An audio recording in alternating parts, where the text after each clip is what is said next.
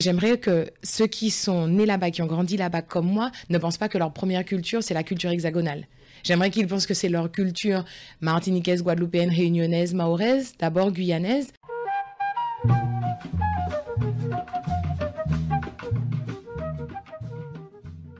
Bonjour chers auditeurs et auditrices, bienvenue dans cet épisode de Dom Talk, le podcast qui donne la voix aux ultramarins à travers leur parcours de vie. Ici on discute des problématiques des peuples d'outre-mer représentés par la Martinique, la Guadeloupe, la Guyane, la Réunion et Mayotte, soit une population de 2,2 millions d'habitants et 3,4% de la population française. Je suis Nicolas, un jeune martiniquais sensible aux questions liées à la communauté afrodescendante et notamment antillaise. Dans le cadre de mes interviews spéciales Retour au pays, aujourd'hui j'ai le plaisir de recevoir Marion micro, à mon micro. Bonjour Marion, comment vas-tu? Bonjour Nicolas, ça va bien, ça va bien, merci et toi? Très bien, moi ça va super. Je serais content d'avoir mon micro. Alors, est-ce que tu pourrais commencer par te présenter, nous dire euh, voilà ce que, ce que tu fais un peu dans la vie et de quel département d'outre-mer es-tu originaire? Je m'appelle Marion, j'ai 42 ans, je suis originaire de la Martinique par mes parents et je suis assistante pédagogique dans un collège. Où, où es-tu née et grandi Je suis née à Saint-Mandé, donc euh, c'est euh, juste limitrophe du 12e, 12e, arrondissement de Paris. Je suis née en région parisienne. Et j'ai grandi à côté de Lyon. Pendant combien de temps? Eh ben, je suis partie de Lyon juste après mon bac. Donc euh, jusqu'à mes 18 ans. Et euh, j'ai vécu à l'étranger. J'ai vécu 4 ans en Écosse. J'ai fait une année euh, à Saint-Pétersbourg en Russie dans le cadre de l'échange Erasmus.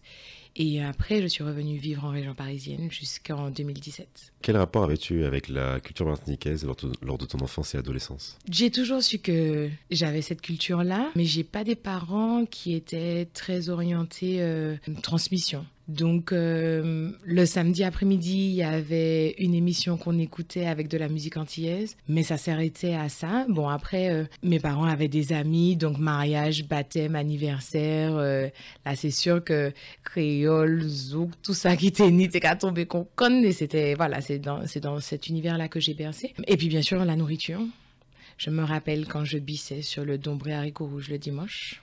Le fameux. C'était ton plat préféré? Ah ouais, de loin. Et puis la cochon. La base. La base. Qu'est-ce qui, qui ne t'ont pas transmis du coup? Les connaissances sur l'île, sur la Martinique. C'est-à-dire que j'ai eu l'opportunité de venir très fréquemment en vacances quand je compare à, à d'autres cousines ou des connaissances. Mais euh, on venait en vacances essentiellement pour être avec la famille et non pas pour, encore une fois, qu'il y ait une transmission de culture, euh, par exemple d'agriculture ou bien de découverte de tambours ou bien de d'aller de, découvrir des habitations ou, des, ou l'histoire de l'esclavage, par exemple. Rien de tout ça. Te manquait cet aspect-là quand tu y allais ou pas? Pas du tout. Pas du tout, c'est le cadre en fait qu'on m'avait donné, donc euh, c'est comme ça. Bon, bien sûr, hein, on a été à Saint-Pierre, euh, sur les ruines, euh, oui, d'accord. Et puis, non, en fait, c'était, moi, c'est ce que je trouvais génial, c'était que du temps puisse passer et puis qu'on retrouve des, des personnes qui étaient contentes de nous revoir et en fait, pour moi, la Martinique, c'était ça. C'était ça. Un, un, grand moment convivial, des personnes qui sont vraiment super contentes de te revoir. C'était ça. Ça te permettait voilà, de re recréer, les, enfin, de préserver les liens avec ta famille. Ouais. ouais, préserver les liens, oui. Tout à fait. Et ça a fonctionné. Ça a très fonctionné. Ça a très fonctionné parce que je suis restée longtemps sans venir en Martinique. Et quand je suis arrivée, je me suis dit, mais peut-être que, voilà, les rapports vont être différents. Ça fait, ça faisait plus de 15 ans. Et en fait, euh, c'est comme si je les avais vus il y a, il y a une semaine. C'était, c'était génial. C'était magique même. J'aime pas utiliser ce genre de, d'expression, mais pour le coup, vu que je ne m'attendais absolument pas à ça, c'était, c'était topissime. Est-ce que tu parlais le créole à cette époque-là? Je pense que oui, mais je ne le parlais pas. C'est-à-dire que je pense que j'en aurais été capable, mais il n'y avait pas d'opportunité pour le faire. Donc, euh, je le comprenais très bien, mais bon, devant les parents, on essaye de balbutier deux, trois mots, mais ça, ça ne donne jamais rien de très probant. Euh, mais je, je pense qu'au fond, j'aurais été capable, si j'avais si je, si j'avais mis du mien, j'aurais été capable. Mais il n'y avait pas cette nécessité de le faire, donc j'ai pas cherché à le faire. Parce que tu n'étais pas dans un environnement créolophone, du coup, tu n'avais pas forcément beaucoup de chances de, d'interagir. C'est-à-dire qu'à part les parents à la maison, et les oncles et les tantes qu'on allait voir le week-end, non, il n'y avait pas. C'était, c'était pas un environnement créolophone, non, pas du tout, non. Et du coup, dans ta construction, euh, cette identité antillaise, quelle place elle avait pour toi? En fait, elle avait, elle avait pas de place. Je vais choquer parce qu'en fait, elle n'a pas besoin d'avoir une place. c'était mon identité, c'est mon identité. C'était juste comme ça. Mais elle n'avait pas non plus l'ampleur qu'elle a peut-être aujourd'hui. C'est-à-dire que ben oui, je me regarde dans la glace, euh, je sais que j'ai une petite couleur waiaïaï, euh, que mes parents sont originaires de la Martinique, que, que j'ai une grosse partie de ma famille et que ceux qui sont euh, sur Lyon ou sur Paris, ils ont, ces personnes-là ont les mêmes origines. Donc en fait, il y a ce lien, mais sans revendication. Maintenant, tu es plus dans une revendication? Ah, si j'ai pas peut-être. on, va, on, va, y revenir tout à l'heure. Mais du coup, quand voilà, pendant pendant ton enfance, adolescence et même un peu plus grande, est-ce que tu t'es déjà dit que tu aurais aimé grandir en Martinique? La question ne s'est jamais posée. Le cadre, il était là où il était et la question ne s'est pas posée parce que parce que pour mes parents, c'était pas c'était pas envisagé en fait. Un retour n'était pas envisagé, en tout cas jusqu'à mon adolescence. Je me rappelle la première fois où la question quand même euh, revenait et mon nom était un nom catégorique mais c'était un nom d'adolescente quoi. C'est-à-dire qu'en fait je sais pas ce que je vais y trouver mais je dis non juste parce que mes copines sont ici et que j'ai pas envie de, changer de vie. Mais si mes parents nous avaient pris sous le bras et nous avaient dit euh, on habite en Martinique à partir de telle date, ben j'aurais juste suivi quoi. Est-ce que tu cuisinais des plats entiers dans ton quotidien? Jamais. je mangeais, je bissais, mais je ne cuisinais. Mais non, je ne cuisinais pas. Mais tu aimais la gastronomie entière Ah, mais complètement, complètement. Ah oui. Est-ce que tu as continué à aller en Martinique euh, après tes 18 ans? Et non, justement, j'ai eu une grande période où je ne suis pas venue. En fait, je suis venue deux fois, mais très ponctuellement pour deux mariages, donc c'est-à-dire dix jours. Donc autant dire que comme je faisais partie du cortège, euh, j'étais là pour profiter du mariage, quoi. Donc euh, je n'ai pas, euh, j'ai vu la famille, mais je ne me suis pas immergée. J'étais venue pour un événement particulier, en fait. Et c'est en 2016 que je suis revenue pour des vacances, vraiment. Et la, fois d'avant, c'était 1999, euh, je crois. Donc, euh, ouais, ça faisait vraiment plus qu'un bail. Pour quelle raison tu y es retournée que deux fois? C'est parce que tu avais d'autres priorités, tu n'avais pas le temps, pas envie? En fait, je pense que j'étais incapable d'imaginer comment j'allais pouvoir m'organiser matériellement si je partais en vacances sans mes parents. Parce qu'en fait, on était, je vais pas dire qu'on était les valises, qu'on était les sacs, mais je veux dire, on suivait nos parents, quoi. Donc, euh, c'est mes parents qui géraient tout. On faisait trois jours chez, euh, chez mon grand-père au Mont des on allait faire euh, une semaine chez mon oncle à Balata. On réfléchissait pas. Donc, moi, je connaissais pas les infrastructures. Donc, je me disais, mais je peux pas avoir le même allant que mes parents qui juste, enfin, ils nous disaient, on va dormir chez un tel, mais ils négociaient avant. Moi, je me sentais pas d'aller chez telle grande cousine ou tel oncle. Et puis, les infrastructures hôtelières, quand je regardais les prix, je m'arrêtais là. Et puis, je me disais, mais je vais quand même pas payer tout ça d'argent pour aller dans mon pays, enfin, dans le pays de mes parents. Donc, à chaque fois, c'est ça qui a fait que s'il y avait eu l'opportunité, euh, elle glissait sous le tapis en fait parce que parce qu'en fait non, elle elle était pas matériellement réalisable. Et puis j'avais pas non plus de l'autre de l'autre côté, c'est-à-dire en Martinique, j'avais pas non plus euh, des cousins cousines qui m'encourageaient véritablement à, à, venir, qui me disaient mais non mais viens mais voilà, j'avais pas eu ça. Alors qu'en 2016, c'est ce qui s'est passé, c'est qu'on m'a persuadé. On a, on a évoqué ça. Je suis oh, mais qu'est-ce que je vais faire? Mais comment je vais me débrouiller? Chez qui je vais dormir? Et une fois que cette question-là a été résolue, je me suis dit, ben ok, banco. C'est tout ce qui me manquait en fait. Avant ton retour en Martinique, que représentait l'île pour toi? Est-ce que c'était juste un lieu de vacances ou euh, voilà un lieu où du coup tu as, as, la famille et ta culture? Enfin, et ta culture est présente Alors c'était forcément un lieu de vacances parce que je n'y venais que pendant les grandes vacances. Je n'avais jamais fait de carnaval avant, euh, ni de Noël. Euh, mais même là, de toute façon, ça aurait été un moment de, pendant les vacances. Euh, enfin bon, les deux mariages, c'était hors vacances. Mais ça représentait la famille. La famille essentiellement, hein. pas. Alors faire le tour de l'île, oui, parce que quand tu rentres, faut quand même que tu dises, oui, j'étais en Martinique, faut quand même que tu dises que tu as été de Saint-Pierre à Sainte-Anne, quoi, histoire de. Mais c'était pas forcément ça. C'était, ouais, la Martinique pour moi, c'était vraiment uniquement la famille en fait. Et donc maintenant, ça fait euh, combien de temps que tu es rentré en Martinique? Ça va bientôt faire 4 ans. Pourquoi tu as fait le choix de revenir vivre en Martinique? Alors, je le précise parce que c'est je, je considère que je suis dans une autre catégorie. Je reviens pas. Tu viens vivre. Je viens en fait. Mais, mais euh, j'ai autant de légitimité parce que c'est la, la, terre de mes ancêtres. Euh, donc ça va faire 4 ans le mois prochain. Et quoi ta question? On va reprendre.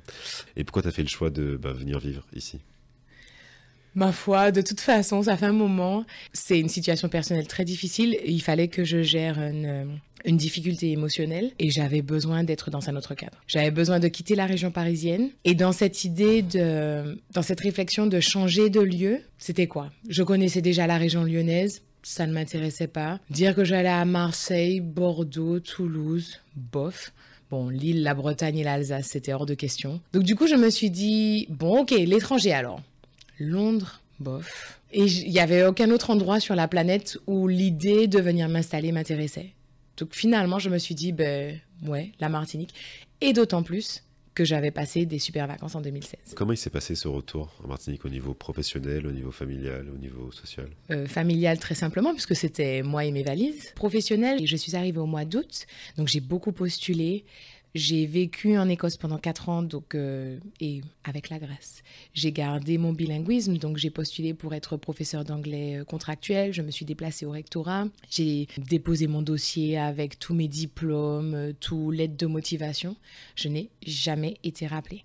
j'ai continué à chercher du travail dans la relation client, ce qui était mon domaine de prédilection. J'ai fini par trouver du travail dans une entreprise de rapatriement funéraire. Donc entretien en octobre, signature de contrat en novembre un contrat que malheureusement j'ai mal lu. Euh, j'avais le statut employé et non pas. Euh, alors, c'est quoi? Employé, du coup, c'était deux mois de, période d'essai. Et j'avais trop l'habitude, en fait, là-bas, d'avoir des périodes d'essai de trois mois. Et on m'a fait signer la fin de ma période d'essai au bout de trois mois. Donc, voilà, j'ai pas, pas pensé regarder mon contrat. Et en fait, on a mis un terme à mon contrat au bout de la deuxième période d'essai, au mois d'avril. Mais je me suis rendu compte après qu'en fait j'aurais dû être titularisée au bout de quatre mois de contrat. Je me suis retrouvée, mais vraiment, l'expression elle est locale, en chien, veille de 1er mai, à me dire, il me faut trouver du travail, payer mon loyer, comment je vais faire? Et comme donc c'était une entreprise de rapatriement funéraire, j'avais eu contact avec des entreprises de pompes funèbres et là, j'ai dû prendre sur moi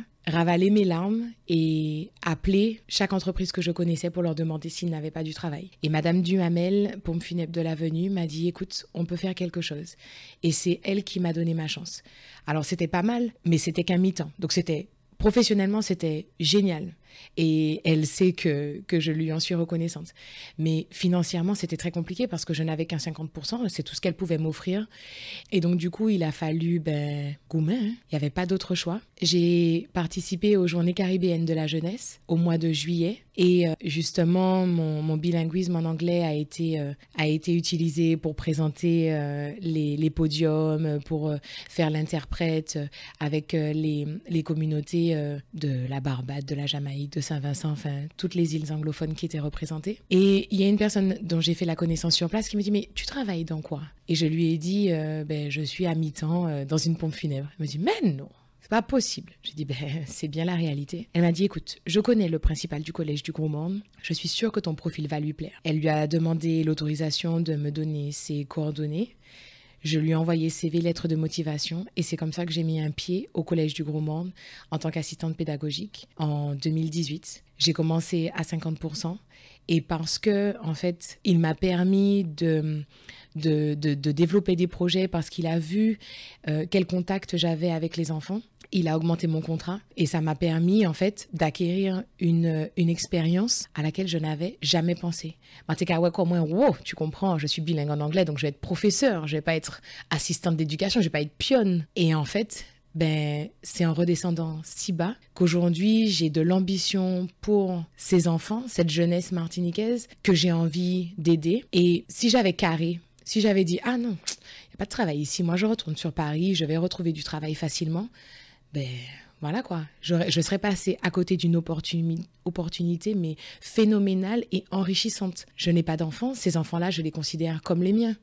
Et il y a vraiment une joie à les accompagner dans, dans leur parcours.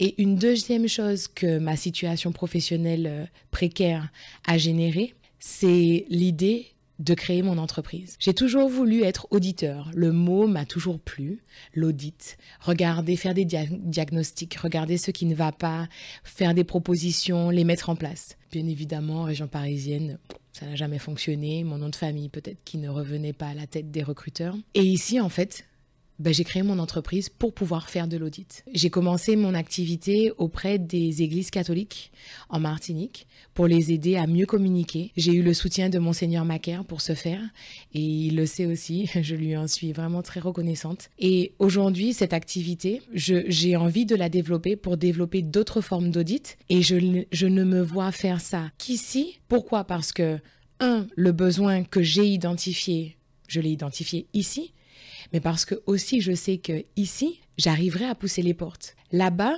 je me serais auto auto-condamnée en fait. Je, n'aurais jamais osé monter mon entreprise là-bas parce qu'encore une fois, l'environnement culturel là-bas, culture d'entreprise, ne m'aurait pas, ne m'aurait pas poussé, n'aurait pas fait germer cette idée-là.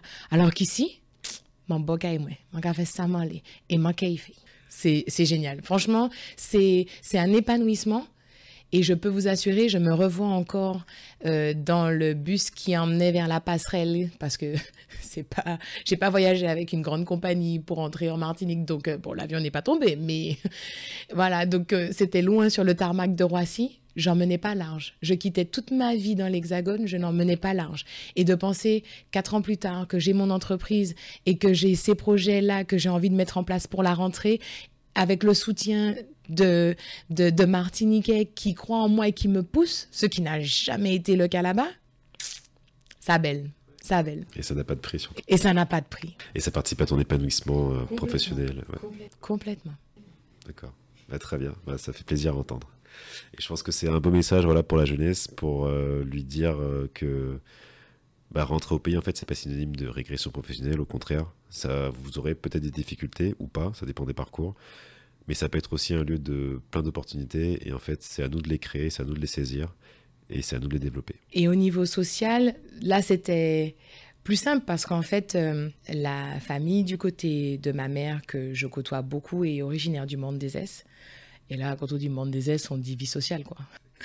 Donc en fait, tu n'as pas besoin de faire grand chose. Juste, tu vas chez le cousin, tu es là, il y a du monde qui passe et tu vois du monde. Donc, euh, et en fait, ça, ça m'a amplement suffi euh, quand je suis arrivée amplement suffi. Du coup, c'était facile pour te faire des amis. Alors, je vais pas appeler ça des amis, mais les, les connaissances de mes cousins, oh, c'était amplement suffisant. Déjà, euh, faut savoir, hein, il y a la ribambelle de cousins, donc euh, s'il y en a un qui a un pote à chaque fois, tu as déjà 20 personnes, 30 personnes autour de toi, donc euh, ça va. Hein. Comment tu as fait pour t'adapter du coup au changement de mode de vie? En fait, je sais même pas s'il y a adaptation, c'est juste faire avec ce que tu as. C'est-à-dire que on est au mois de novembre et il fait chaud. Ben oui, ok, il fait chaud. Et pas chercher à avoir un petit peu plus de fraîcheur. Ah tiens, euh, quand le soleil se lève, il y a une période où le soleil se lève un petit peu plus tôt. Je crois que c'est en décembre, je sais plus, mais il y a une période où le soleil se lève un tout petit peu plus tôt et que je n'avais pas l'habitude. Ah tiens, le soleil se lève plus tôt. Il y a une différence. Mais de ne pas être dans la comparaison, de ne pas être dans le « Oh c'était pas pareil là-bas ». Pas être dans ça en fait. D'être dans juste « Ben, à partir de maintenant, c'est comme ça » c'est quand même un travail sur soi parce que bon, ben, quand t'as chaud, t'as chaud. Donc, ça, ça c'est pas parce que tu te rencontres et que tu acceptes la chaleur que tu ne vas pas avoir chaud. Donc, il faut, il faut gérer. Mais ça passe par euh, ben, une réflexion sur ben, qu'est-ce que je peux faire pour que les choses s'améliorent. Qu'est-ce que je peux faire pour alors, pas exactement pour ne plus avoir chaud, et j'ai pas installé de clim, ça ne m'intéresse pas, mais, euh, mais de, se dire, bon, ben d'accord, ben ça, c'est un paramètre qu'il faut que je prenne en compte. Et à partir de maintenant, je vais le prendre en compte, et je vais voir comment je vais faire. Qu'est-ce que tu as fait pour améliorer les choses, en tout cas mieux les vivre sur certains aspects? Ah, j'ai râlé quand même. Ah, j'ai râlé quand même. Tu peux pas me dire que le seul centre commercial, c'est la Galeria, que le cinéma, il cher. Ah, ça a été dur. Il a fallu que je ronge mon frein, très clairement il a fallu que je ronge mon frein. Mais ben, si plus de cinéma, ben, lecture. Si le centre commercial n'est pas si top que ça, ben, peut-être que tu as déjà assez de vêtements et de chaussures. Mais c'est au fur et à mesure et c'est pas c'est pas évident. C'est pas évident. Mais vraiment éviter de tomber dans le trou noir de la comparaison qui ne te mène à rien. Est-ce qu'il y a eu des choses dans le mode de vie en Martinique qui ont été plus difficiles pour toi à accepter et d'autres qui ont été bah, très faciles à t'y faire? Le prix du fromage. ça, c'était. Ah, jusqu'à maintenant, ça, c'est dur. ça, ouais, ça, c'est dur. Mais par exemple, euh, quand je voyais le prix d'un paquet de pâtes, je me disais, mais c'est pas possible. Donc, je me suis déshabituée. Et aujourd'hui, je vais acheter un paquet de pâtes comme ça pour dire que, allez, mais je n'en achète plus parce que je suis pas d'accord avec le prix, mais c'est le prix qui est affiché, donc ben, je n'en achète plus. Du coup, ta consommation alimentaire a, été modifiée aussi? Elle a changé. Ah oui. Ah ben de toute façon, c'était obligatoire. Alors c'est très récent, hein, euh, mais c'est clair que, enfin, si j'avais des compétences culinaires, ma, mais, ma consommation alimentaire aurait changé depuis le premier jour. Si seulement moi, ça treat, enfin, non, avant de le cuire, pliché en dachine, pliché en pain, je mangerais que ça. Euh, mais c'est pas le cas. Donc, euh, donc oui, oui, aujourd'hui, je j'évite, mais vraiment comme le Covid? Ouais, plutôt que comme la peste, comme le Covid. J'évite comme le Covid les centres commerciaux. Ça, c'est sûr que non, ça ne m'intéresse plus. Je vais dans, dans les boutiques ou dans les petits marchés des quartiers et, c'est là que je m'approvisionne en fruits et en légumes. Et, du coup, ben oui, je mange beaucoup plus de crudités. Si j'ai besoin d'aller de manger de la viande, si j'ai envie de manger de la viande, je vais directement à la boucherie. Je ne passe plus par, euh, par les hypermarchés. Pour tout ce qui est, je sais pas, le sopalin, papier toilette, tout ça, enfin tu. Bon, alors il y a des petites choses, bien évidemment, qui sont incontournables. Le, quoique le sopalin, euh, je, franchement, j'essaye de le bannir. Euh, j'en achète vraiment très rarement. Mais sinon, ben, je préfère faire vivre la petite boutique de mon quartier, en fait tout simplement. Est-ce qu'il y a des éléments de la vie en hexagone qui te manquent? Aucun. Et sûrement pas leur digne représentant sur le territoire. Non, non, qu'est-ce qu'il y a? Quelque chose qui me manque. Non, au tout début, oui, quand euh, je voyais que le samedi, j'avais... Ah oui, ça me démangeait, parce que là-bas, j'avais mon passe Navigo, euh, j'avais rien de particulier à faire, mais pas de problème, je prends le premier métro, le premier RER, e j'arrive de l'autre côté de l'île de France et je découvre tel centre commercial et je fais du, du lèche-vitrine. Génial. Ici, encore une fois, c'est pas possible. Donc euh, ça, ça m'a manqué au début. Mais alors aujourd'hui, qu'est-ce qu'il y a quelque chose de là-bas qui me manque?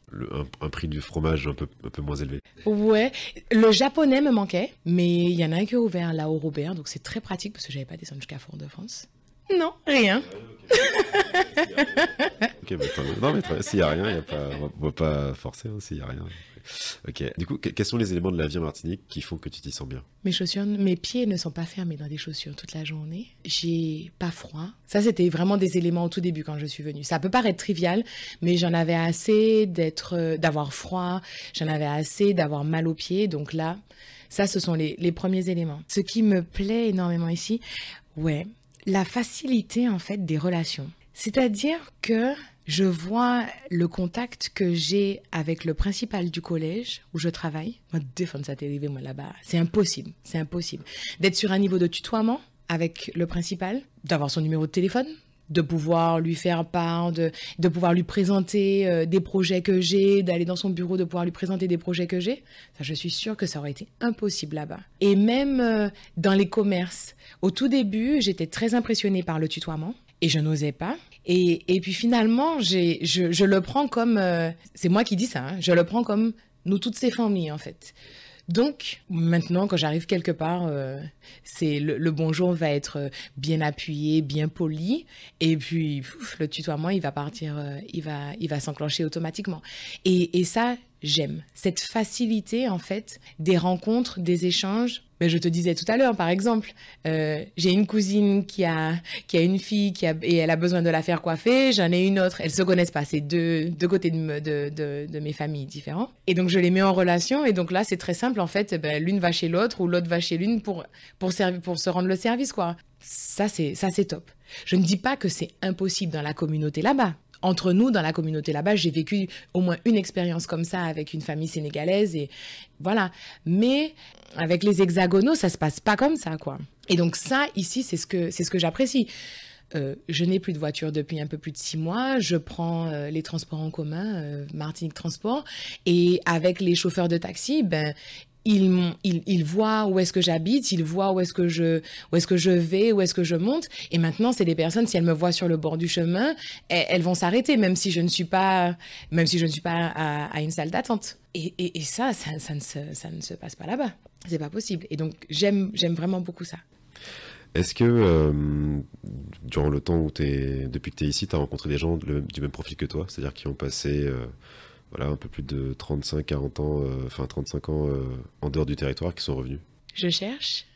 Et je crois que la réponse, spontanément, j'allais te dire, bah, dis donc, tu me poses la question et euh, la réponse qui me vient à l'esprit, c'est non. Non. J'en ai pas rencontré. J'espère qu'il y en a, mais je n'en ai pas rencontré, non. Mais écoute Marion, on arrive euh, bientôt à la fin de notre échange, mais j'ai encore quelques questions à te poser. Du coup, je veux savoir, euh, qu'est-ce qui t'a donné envie de participer à ce podcast? Le fait que tu m'aies dit oui. non, parce que pour qu'on, comme je ne suis pas dans la catégorie strictement parlant retour au pays, ça m'a fait plaisir que, que tu aies eu un intérêt et je pense qu'on est quand même assez nombreux parce qu'on ne choisit pas où est-ce qu'on est, on ne choisit pas où est-ce qu'on grandit. Donc on est assez nombreux là-bas à penser que la culture hexagonale est la nôtre, alors qu'en fait, on peut considérer que la culture hexagonale c'est la nôtre, mais voilà, au à minima on en a une, mais j'aimerais que ceux qui sont nés là-bas, qui ont grandi là-bas comme moi, ne pensent pas que leur première culture c'est la culture hexagonale. J'aimerais qu'ils pensent que c'est leur culture martiniquaise, guadeloupéenne, réunionnaise, mahoraise, d'abord guyanaise, et sinon on en a deux. Mais en fait, c'est c'est cette culture-là qui, euh, qui est première en fait. Je suis désolée, j'oublie toujours tes questions.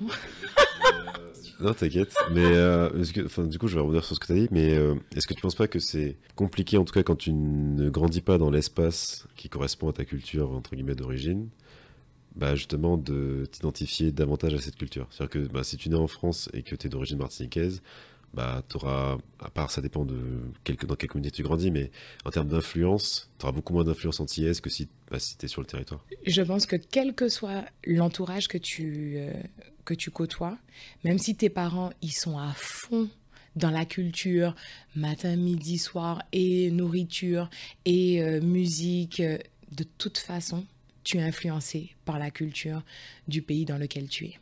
De toute façon.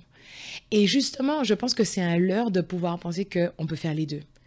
Il y a, forcément une dominante. Je, me risque à dire que c'est ça le métissage, que le métissage, il est jamais à 50-50. Il y a forcément une dominante, même si, ok, chipoton, 50,5, 50, 49, je sais pas combien derrière pour faire 100, mais il y a forcément. Donc, en fait, c'est essentiel si on pense hein, que si on se rend, quand on se rend compte qu'on a deux cultures et comme quand on peut comme nous euh, Martinique, Guadeloupe, Guyane, Réunion, Mayotte, quand on peut comme nous dire qu'on a une autre culture, identité aussi forte, c'est important de la c'est important de la privilégier par rapport à, à la culture hexagonale. Du coup, pour toi, la culture antillaise a toujours été dominante? Non. C'est pour ça que je te dis que c'est impossible de penser qu'elles sont à 50-50. Non, parce qu'en fait, tu as ton environnement. C'est-à-dire que tu as la maison, oui, ta maman va te demander d'aller chercher quelque chose et puis elle va te dire ça en créole parce que ça fait trois fois et puis que tu n'as pas écouté, tu n'as pas obéi. Mais finalement, tu passes le plus clair de ton temps à l'extérieur de la maison. Et à l'école, il n'y a pas de mention de la Martinique, de la Guadeloupe, à part peut-être une fois par an. Enfin, je ne donne pas chaque fois tous les autres, mais pour dire de l'outre-mer, quoi. Tu vas avoir une mention une fois par an quand ça va tomber dans le programme. Et puis on va te demander, je me rappelle de ça, on te demande, ah, veux-tu de laquelle mais, mais, ça, c'est pas suffisant, en fait.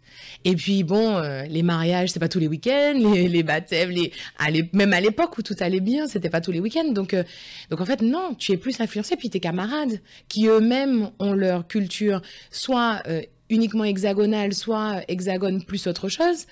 Donc, tu, tu es influencé par, euh, par tout ça. Donc, pour moi, le seul moyen de, de vraiment prétendre prendre sa culture à bras le corps et, et, et la faire sienne, c'est en étant sur le territoire. C'est pas possible autrement.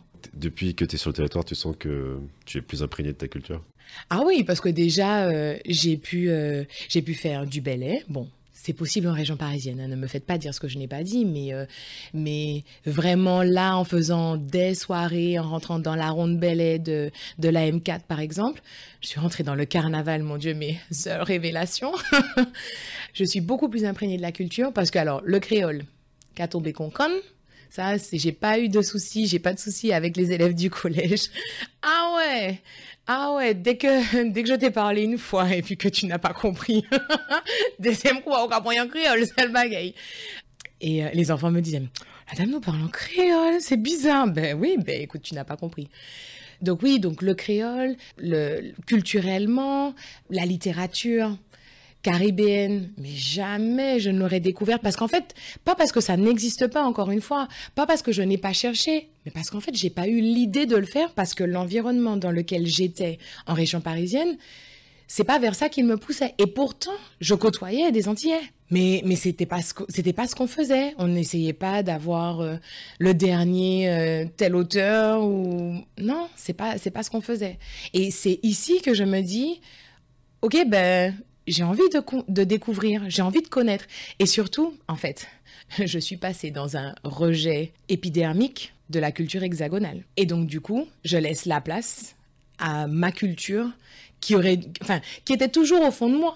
C'est clair, qui était toujours au fond de moi, mais à laquelle je n'avais pas, qui ne pouvait pas prendre sa place, son ampleur, parce qu'elle était, euh, elle était, le terme est peut-être fort, mais d'une certaine manière oppressée. Elle était mise sous silence en fait par l'omniprésence de l'autre. Elle n'est pas violente, l'autre culture. Elle ne m'oblige pas, mais elle prend tellement de place, elle ne, laisse tellement pas de place pour que la mienne s'exprime, pour que même moi j'ai envie d'aller chercher la mienne, qu'en fait elle me fait me taire. Et elle fait, elle fait se taire ma culture, quoi. De ce que je comprends, tu dis que la culture hexagonale, en tout cas, était dominante. Complètement, complètement.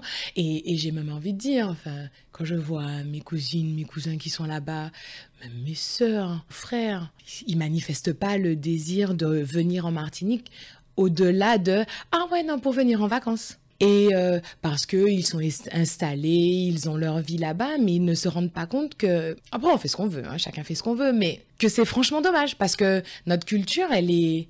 Elle, n'a pas besoin de, de 5% pour exister, elle a besoin de 100%, quoi. Elle a besoin de toute la place, quoi. Et elle est riche, elle est foisonnante, elle est belle. On n'a pas besoin de... On n'a pas besoin de l'autre culture, quoi. T'arrives à convaincre tes, tes frères et sœurs, enfin, est-ce que tu discutes de ça avec eux? M'en parle, ça. Chaque monde qui amène un bac, tu vois. Je dis pas de les convaincre absolument, mais peut-être leur envoyer un, je sais pas, une petite information, leur en parler pour euh, bah, susciter chez, eux un intérêt, tu vois. Peut-être dire, tiens, est-ce que, est-ce que tu connais ça? En fait, j'ai une cousine en particulier. À chaque fois qu'il se passe quelque chose et puis qu'elle se rend compte que le prix du billet euh, ne lui permet pas de, de revenir, c'est une fille qui est partie faire ses études et puis qui s'est installée, qui a eu un enfant.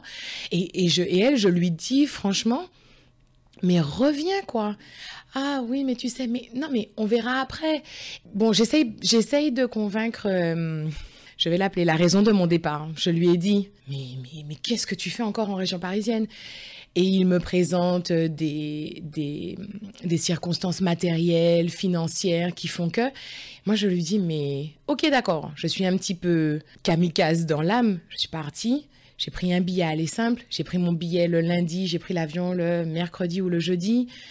Euh, je n'avais pas de travail, je ne savais pas où est-ce que j'allais. Et c'est possible. Tout n'a pas besoin d'être bordé en fait pour pouvoir s'installer, euh, s'installer en Martinique. C'est pas, c'est pas possible. C'est, enfin, c'est pas, c'est pas que c'est pas possible. C'est pas euh, obligatoire quoi. Et puis de toute façon, si vous faites tout ça et puis vous faites une bouche ou là où qui m'oignoyez.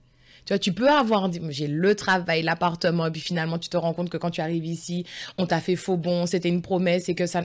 Comment tu es? On peut rien prévoir. Voilà, tu, tu... c'est vrai, moi je comprends. Moi aussi, hein, j'aurais préféré dire, bah, ok, je suis arrivé le 3 août, bah, je fais un mois de vacances et puis le 1er septembre, je commence mon travail. Mais ça s'est pas passé comme ça. Pour finir, si tu avais un message euh, à faire passer Martiniquais, lequel serait-il? Alors mon message, ce serait que le matériel et le compte en banque garni, ça compte pour vivre, c'est sûr, mais ça ne fait pas tout. Et s'aliéner pour ces deux paramètres, à mon sens, c'est courir à sa perte. Le retour au pays, il n'est pas que pour ceux qui sont nés ici, qui partent pour faire leurs études, il est aussi pour nous en fait. Oui, la vie est différente, c'est clair. Oui, les administrations prennent la tête. Oui, il y a des difficultés. Euh, même pas commencer EDF, SME, la poste, oui. À chaque fois, il faut que je fasse des exercices de respiration quand je suis confrontée à ces administrations parce que je comprends pas comment ils arrivent à, à faire fonctionner leur service ici. La vie est différente, mais elle n'est pas plus difficile si on comprend qu'on doit vivre avec ce que l'île nous offre en fait. Il faut vraiment sortir de ce carcan de l'Europe. Il faut dé-européaniser nos corps et nos esprits. Que comprendre que la vie menée en hexagone, c'est pas un choix, mais c'est le résultat d'un conditionnement en fait, dont on peut et doit sortir quand on a des ascendants outre-mer, pour se réapproprier notre culture et nos terres. Eh merci beaucoup pour euh, ce très beau témoignage. Merci encore pour ton invitation. Franchement, Nicolas, merci, merci beaucoup. Parce qu'on a besoin de ça, en fait. On a besoin de d'outils pour la prise de conscience. Euh, et, et, si on ne les a pas, eh ben, la situation ne va pas, ne va pas s'améliorer. Les gens vont rester de l'autre côté. Alors qu'il faut qu'ils viennent. L'île ne va pas couler. Venez, venez, venez. Même s'il y a plus de monde, ça va pas couler. L'île va rester en place. Venez. Euh, bah, je te remercie beaucoup Marion pour ta participation à Dom Talk. Depuis l'enregistrement de cette interview, la situation professionnelle de Marion a évolué. Actuellement, elle est chargée d'enseignement en anglais et en communication et responsable service client en mode prestation de service pour cuisiniste. Chers auditeurs et auditrices, je vous remercie d'avoir écouté cet épisode.